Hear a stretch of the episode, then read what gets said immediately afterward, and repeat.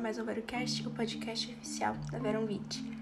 O já renomado cientista e médico Dr. Flávio Cadegiani agora teve mais uma vez seu trabalho reconhecido internacionalmente, apesar de não agradar a extrema imprensa por ser bom demais para ser verdade. Seus trabalhos com antiandrógenos fizeram tanto sucesso que agora fazem parte de protocolos internacionais para prevenção e tratamento da Covid-19. Como, por exemplo, o famoso Frontline Covid-19 Critical Care Alliance, FLCCC.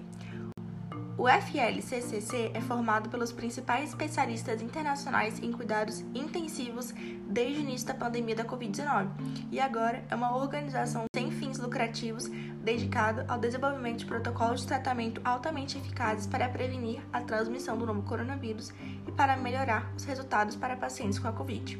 É um privilégio para muitos ter um cientista e médico brasileiro integrando parte de uma importante organização no combate à pandemia da Covid-19 e com resultados excepcionais.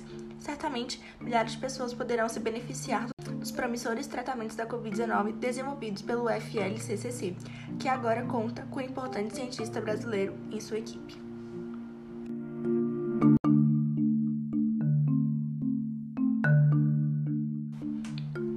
Recentemente, a Justiça censurou algumas matérias jornalísticas. O Globo foi alvo de dois conteúdos publicados, um deles sobre a proxalutamida. Já artigos científicos publicados e revisados por pares sobre a proxalutamida, mostrando uma eficácia de cerca de 90% contra hospitalizações. Mesmo assim, segundo a matéria do Globo, não há eficácia comprovada de proxalutamida na Covid-19, além de ressaltar fatos polêmicos que até o momento são inconsistentes. Por esses e outros motivos, a matéria do Globo foi censurada, mas ainda a empresa irá recorrer.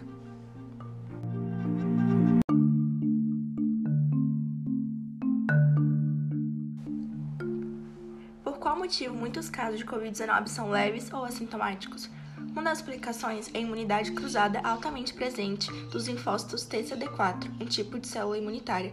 Em outras palavras, linfócitos TCD4 contra outros coronavírus que já causaram resfriados antes da Covid também atuam contra o novo coronavírus.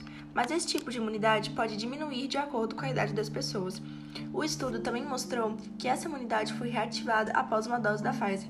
Portanto, esse estudo destaca a contribuição funcional de células T pré-existentes com a reação cruzada contra a proteína spike, seja na infecção natural ou pela dose da vacina da Pfizer contra a Covid-19. Essa imunidade cruzada ou a reativação dela pode explicar a grande quantidade de casos assintomáticos ou leves de Covid-19 em pessoas não vacinadas e também os casos de Covid-19 leve ou assintomático em alguns indivíduos já vacinados. O principal alvo dessa imunidade natural induzida por vacinas foi o peptídeo S8-16-830. Esse peptídeo pode servir como um alvo universal dos coronavírus, conservado na porção S2 da proteína spike para células B e células T. Ou seja, o aumento da resposta imune ao peptídeo S8-16-830 pode induzir uma proteção eficiente e deve ser o foco de estudos futuros, até mesmo para novas vacinas.